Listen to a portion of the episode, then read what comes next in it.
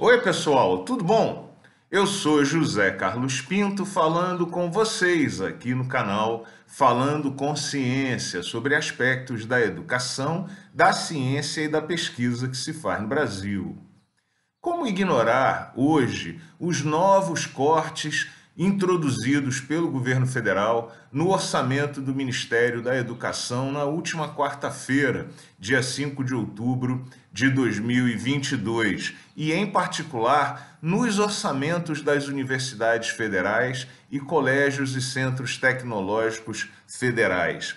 Dessa vez, o governo federal levou todos os recursos disponíveis para gastos discricionários dessas instituições até o final do ano, que somados aos cortes já feitos em junho, representam um total de cerca de 15% do orçamento, que já era o menor desde o governo FHC.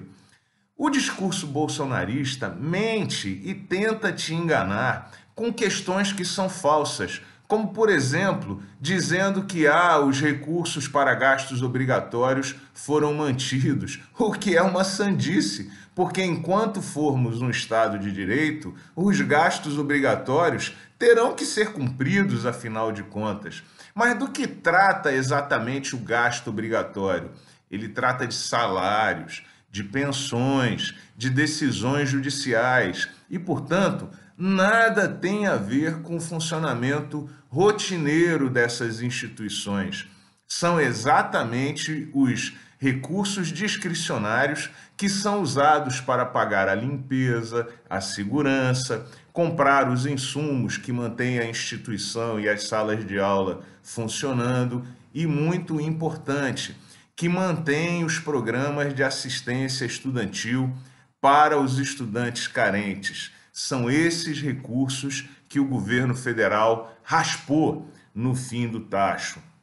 Uma outra mentira que o discurso bolsonarista te conta é de que não há cortes, há contingenciamento, há bloqueio, a ponto do presidente da Andifes vir a público dizendo que os bolsonaristas escolham uma expressão que melhor lhes aprover, como por exemplo incisão profunda ou amputação, porque o fato é que os caixas dessas instituições estão zerados e que não há recurso algum disponível para manter as instituições funcionando. A ideia de que os recursos serão devolvidos em dezembro, ela é curiosa por várias razões. Primeiramente, porque não está garantida, como mostram os cortes de junho, que vem agora acompanhados de novos cortes em outubro, e não de devolução dos recursos financeiros. Além disso, a volta dos recursos em dezembro não permitirá que se mantenha a instituição funcionando em outubro e em novembro. Pense aí que você deixasse de receber o seu salário, os seus recursos nos próximos meses. O que você faria? É bastante razoável que os prestadores de serviço, nesse cenário, se retirem e deixem de prestar os serviços, porque eles também precisam receber pelos serviços prestados.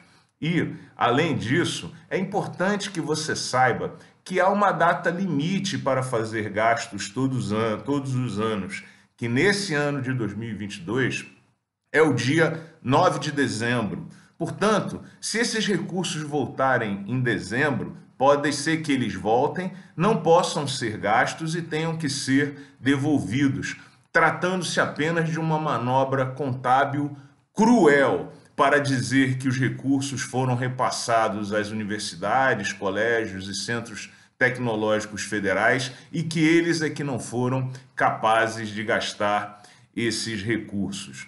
Enfim, é importante que você perceba que o projeto bolsonarista é de destruição das instituições públicas e das redes de serviços prestados, principalmente às frações mais carentes da nossa sociedade. E, infelizmente, esse projeto que está em marcha já está dando resultado. Na educação, há menos adolescentes e crianças matriculadas nas escolas brasileiras.